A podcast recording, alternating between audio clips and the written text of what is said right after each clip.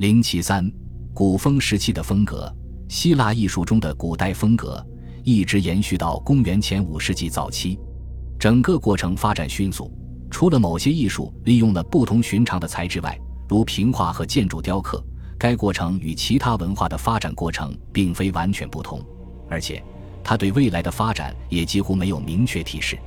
从今天的角度看，我们可能会确定公元前五世纪宣告的革命是不可避免的。种子已在那里，但是也在亚述人和埃及人的艺术里。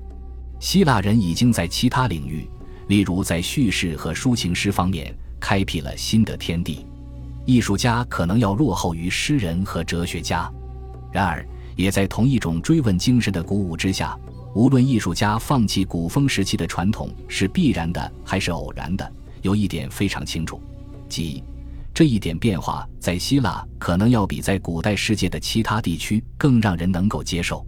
古风时期的希腊艺术是高度城市化的，许多传统在不同程度上依赖外来艺术。总的来说，这些严格的东方化尝试的进程非常缓慢，变革的动力极其微小。以金属作品为例，浇铸了动物形附件的圆形东方鼎，要比之前几何风格的大三足鼎流行的更为长久。装饰在很多鼎上的狮身鹰首兽的头，成为希腊圣所中最受欢迎的供奉，在希腊人的手中又平添了一份新的盘旋式的优雅。不过，仍然可以看出。他们是公元前八世纪末来自东方的动物，然而，这些器具促使希腊艺术家为陶瓶和器皿发展出其他类型的浇铸附件，也因此带上了些许异域风格，成为一种兼具更多可能性的类型。还有一种雕像类型也来自东方，以其正面形象和假发为特点。现代学者误将其称为戴达罗斯风格。与这种风格相伴而来的。还有批量生产人像和饰板的模具使用方法，这是另一种不利于变化的技术。即使如此，希腊人也以这种风格在不同的材质上发挥着自己的想象力。通常是用陶土做人物和石板，在陶瓶上画人物；也用石灰石做真人大小的雕像，用黄金和象牙做微型人物。来自东方的第三件礼物。是在陶器上和金属作品上雕刻人物的轮廓的技术。公元前七世纪，柯林斯开始制作黑象陶。到公元前七世纪末，这项技术已被雅典人采用。公元前六世纪，其他的希腊作坊也纷纷效仿。关于人物的轮廓，有一些固定不变的东西，尤其是在浅色粘土有光泽的黑釉上面作画时，划过黑色釉面的刻痕非常清晰。露出了粘土的本色，但总的来说并不精细。上色仅仅是轻轻涂抹了白色和红色。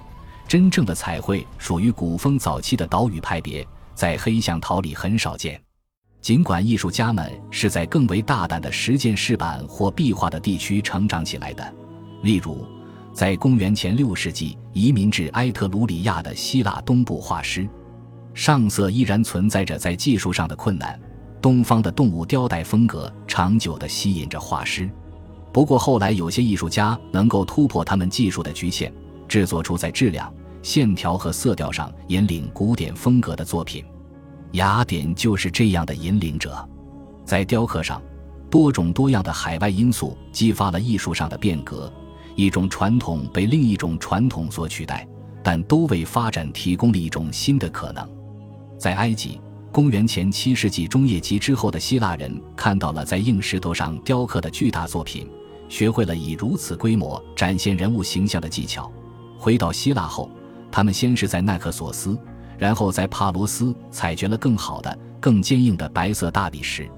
在后来的希腊艺术中，真正的巨人像一般都是神像，但是在早期，新的大理石作坊也生产大型作品作为祭品或墓碑。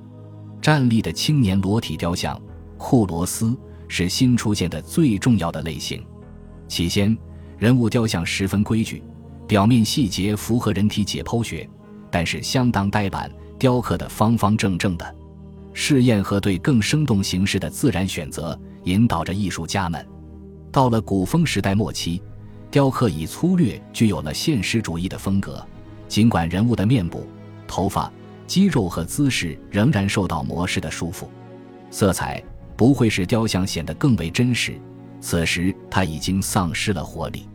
然而，色彩自豪且永恒地向外界宣示着人在世界中的位置，不是国王、祭司或权臣，而是祭祀神或祭奠死者的公民。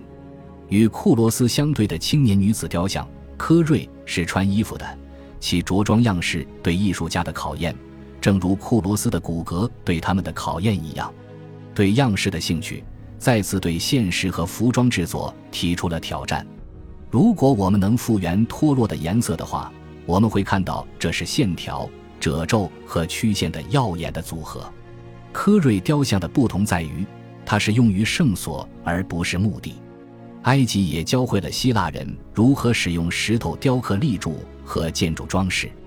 到了公元前七世纪后期，希腊人才在建筑时使用砖、木头和未加修饰的石头。直到公元前七世纪，粘土烧制的砖开始取代茅草和泥巴，成为屋顶的原料。主要的大型建筑只有神庙，是放置神像的房间。建造神像对雕刻的早期发展影响甚微。但神庙的需求促进了建筑的发展。到了公元前六世纪，除神庙外的公共建筑物开始使用建筑装饰。可以预见的是，希腊人对使用有刻石的石头的反应是为此建立新的标准。在平面图中，这意味着对早期基础形式的大厅和门廊进行规范。某些地区已经有了环绕的柱廊。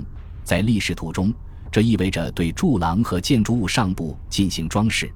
到公元前七世纪末，多利安柱式出现在希腊大陆。其复杂而庄严的典范是以早期结构中的木支架为基础的。之后不久，希腊东部又出现了以东方风格的花卉和涡卷形装饰图案为基础的艾奥尼柱式。与雕刻艺术一样，大型建筑也没有消失。公元前六世纪，艾奥尼人的建筑在萨摩斯、以弗所。米利都和迪迪马建造了希腊世界最大的神庙，都是双柱式的。上述两种风格的发展十分缓慢。就某些方面来说，通过平面图和立式图的比例、柱子和横饰带的比例断定一个建筑物的年代，要比通过角线和柱头的细节来断定年代更容易。神庙上装饰着雕刻，屋顶有山花雕像座。多利安建筑的山形墙上有浅浮雕或立体的人物形象，这在填充空间方面给艺术家的技艺带来严峻挑战。多利安建筑的排档间室或者艾奥尼式的横饰带都有浅浮雕，这些是展现宗教和国家宣传的重要场所。与之风格完全不同的近东宫殿以及神庙上的墙壁浅浮雕和绘画也具有相同功能。大约公元前五百三十年。在雅典，红橡陶制作这一新技术的发明，解决了平画艺术中黑橡陶难以操作的问题。现在是先画出轮廓，涂黑背景，把人物形象保存在粘土上，再在以前用刀刻的地方改用画笔描绘细节，用画笔代替刻刀，使艺术家能够画出更精细的线条，并拥有了线条表达的新范围。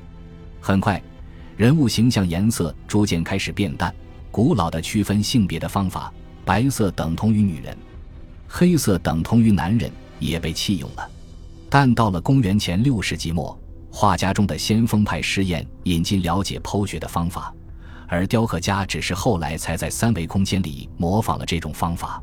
这种风格肯定接近于壁画和护墙板上的绘画，但似乎直到公元前五世纪才变成主要的艺术形式。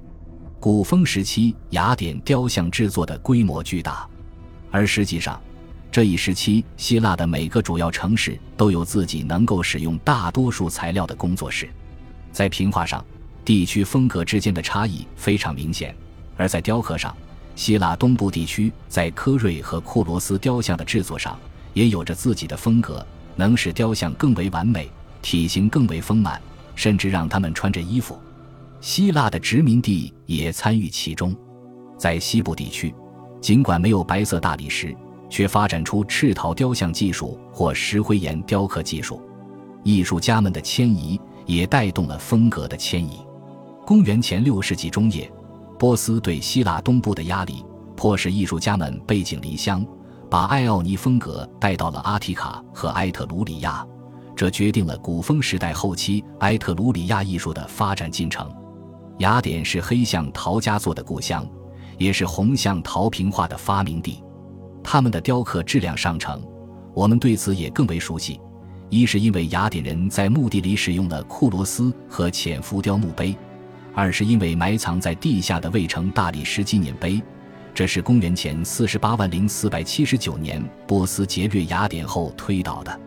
在这些雕刻中，有一件作品生动地展现了已经发生并曾被评画家预言的雕刻革命。克里提斯男孩雕像放弃了库罗斯雕像那种方方正正的站姿，他自然站立。身体放松，全身的重量主要在一条腿上。他的臀部、躯干和肩膀随着站姿有所变化，这是古代艺术史上的重要创新。生活在这里被观察、理解和复制了，于是，在他之后，一切皆有可能了。